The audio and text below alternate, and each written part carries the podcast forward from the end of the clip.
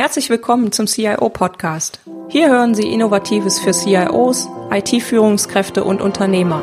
Anregungen und Impulse bekommen Sie rund um die Themen der IT-Strategie, der digitalen Transformation und für Systeme zur Entscheidungsunterstützung.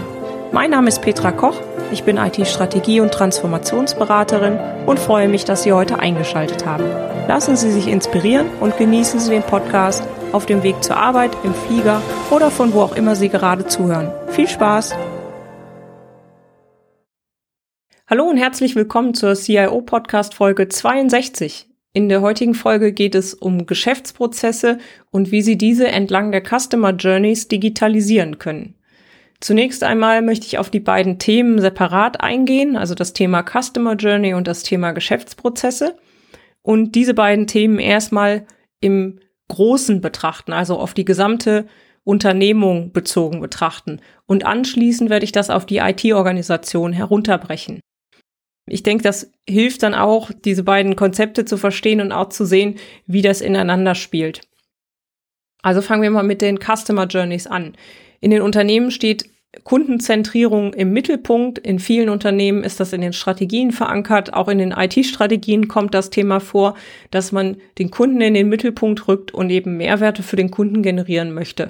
Doch wie funktioniert das und was genau ist jetzt eine Customer Journey? Customer Journey heißt ja übersetzt eine Kundenreise und diese Customer Journey beinhaltet sogenannte Touchpoints, also Kundenkontaktpunkte, wie Sie also mit Ihren Kunden interagieren und an welchen Stellen zum Beispiel ein Interessent mit Ihnen in Berührung treten kann, also über welche Kanäle er zum Beispiel ähm, sich über Sie informieren kann oder auf Sie aufmerksam wird. Und dann gibt's Entscheidungspunkte, sogenannte Decision Points, wo der Kunde dann auch eben Entscheidungen treffen kann, entweder zum Beispiel weiterzugehen in der Kundenreise, abzubiegen über verschiedene Pfade oder eben das Ganze auch abbrechen kann und sagen kann, nö, möchte ich jetzt gerade nicht. Das heißt, diese Möglichkeiten gibt's in den Customer Journeys. Ziel von den Customer Journeys ist es eben, dass Sie als Unternehmen sagen können, naja, wie verläuft denn eine typische Kundenreise?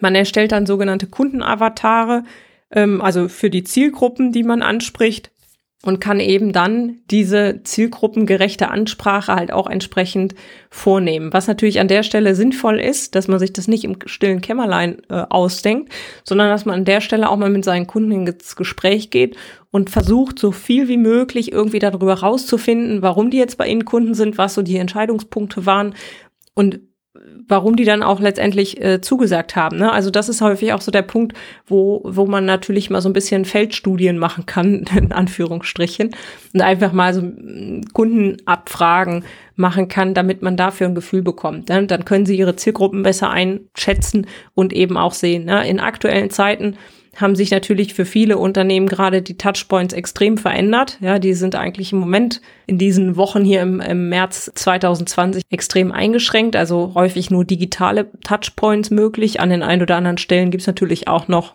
die klassischen persönlichen Touchpoints. Aber das ist natürlich eine, eine, extreme Situation im Moment und auch eine extreme Veränderung. Darauf soll sich diese Folge aber hier gar nicht konzentrieren, sondern dieses Thema gilt eigentlich immer, egal wann sie sich mit Customer Journeys und Prozessen beschäftigen. Ne? Also insofern, das jetzt nur mal als kleiner Einschub zur aktuellen Situation.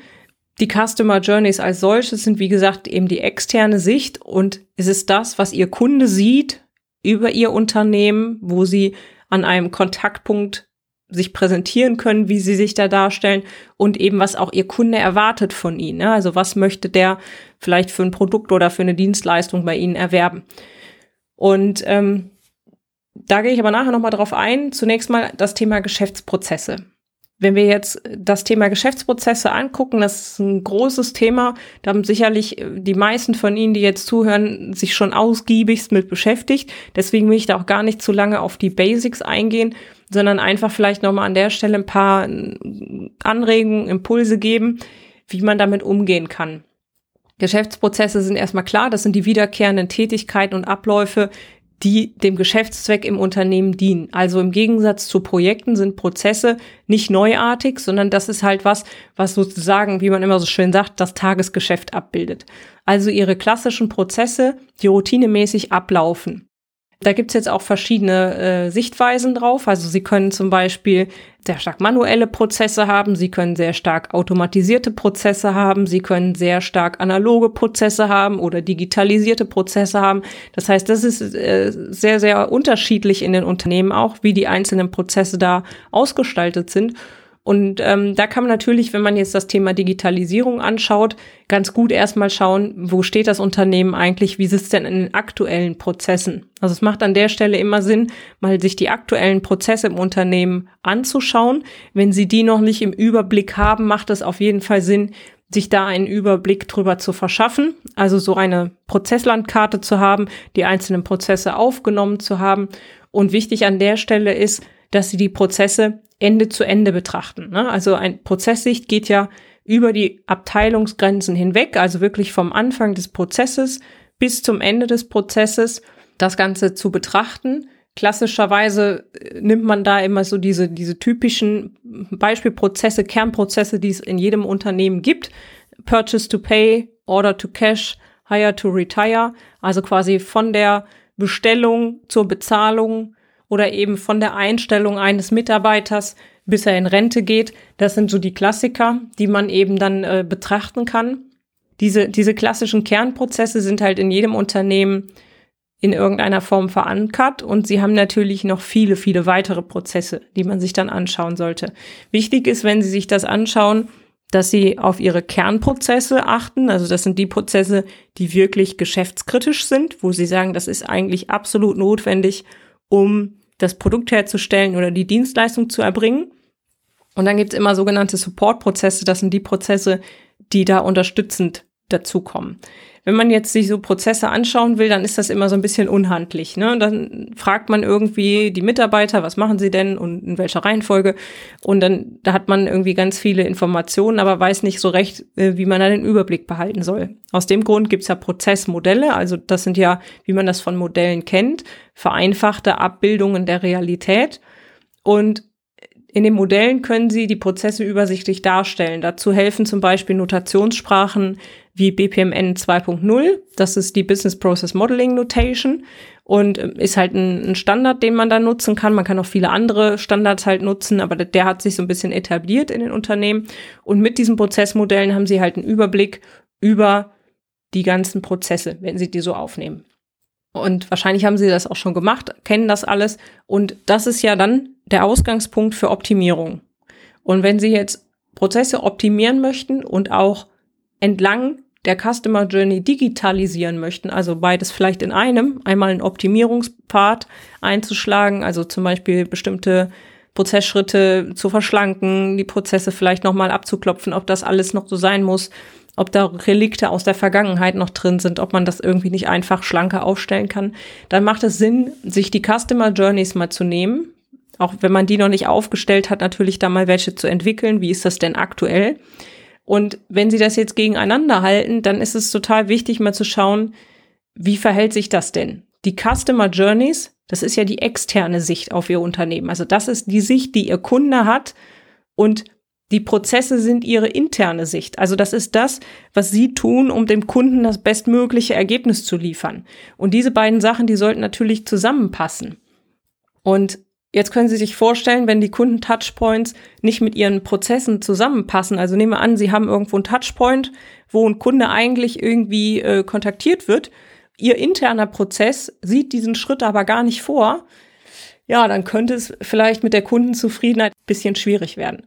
Andersrum natürlich, wenn beides aufeinander super abgestimmt ist, Ihr Prozess an der Stelle klar ist, was da passiert, wie das abläuft, dann ist natürlich an der Stelle zu erwarten, dass die Kundenzufriedenheit auch höher ist. Ne? Spielen natürlich auch immer noch andere Faktoren rein, aber da kann man zumindest erstmal davon ausgehen, dass man an der Stelle sicherlich schon mal ein bisschen besser aufgestellt ist.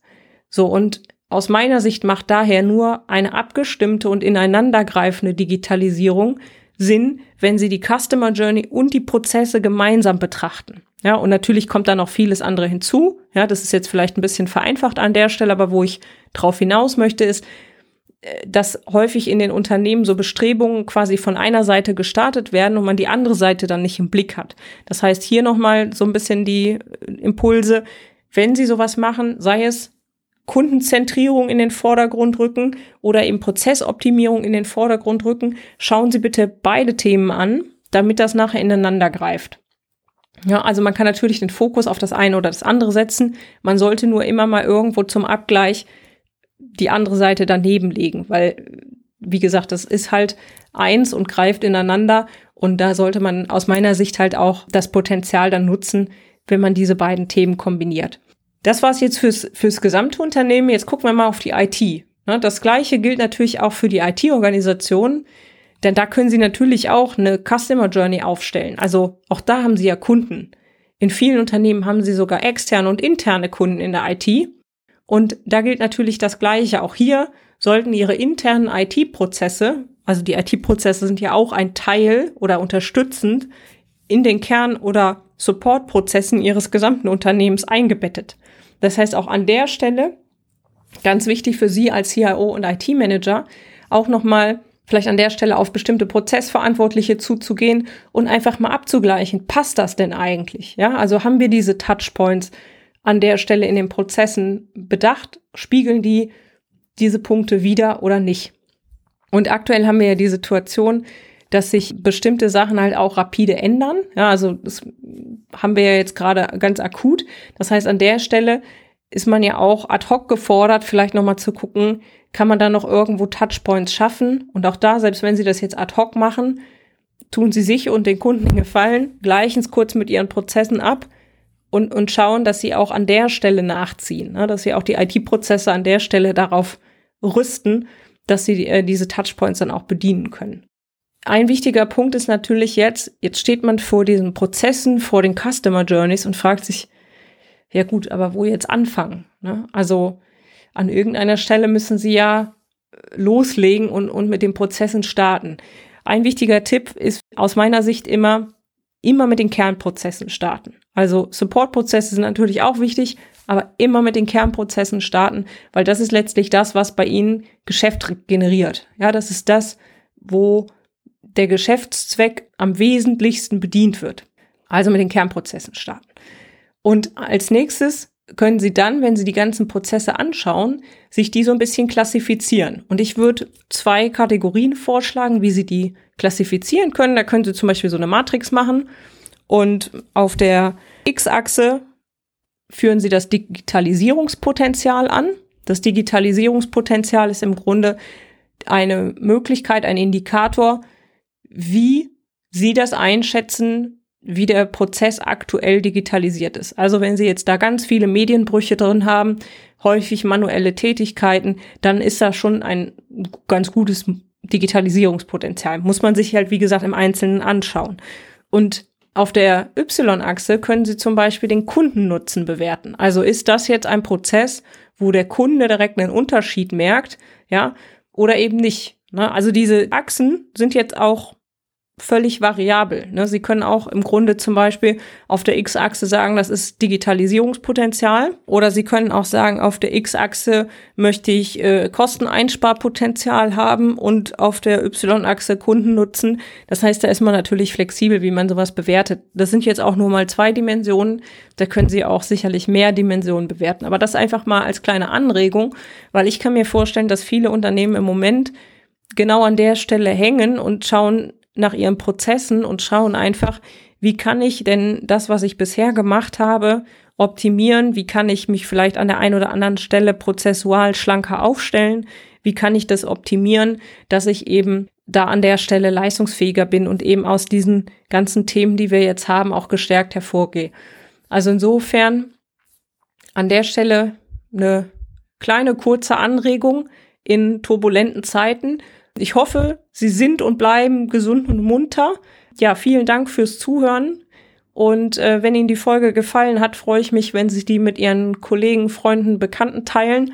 Alle Shownotes mit Details zu dieser Podcast-Folge und dem Transkript sowie weiterführende Links finden Sie wie immer unter www.cio-podcast.de slash CIO 062. Dankeschön und bis zum nächsten Mal.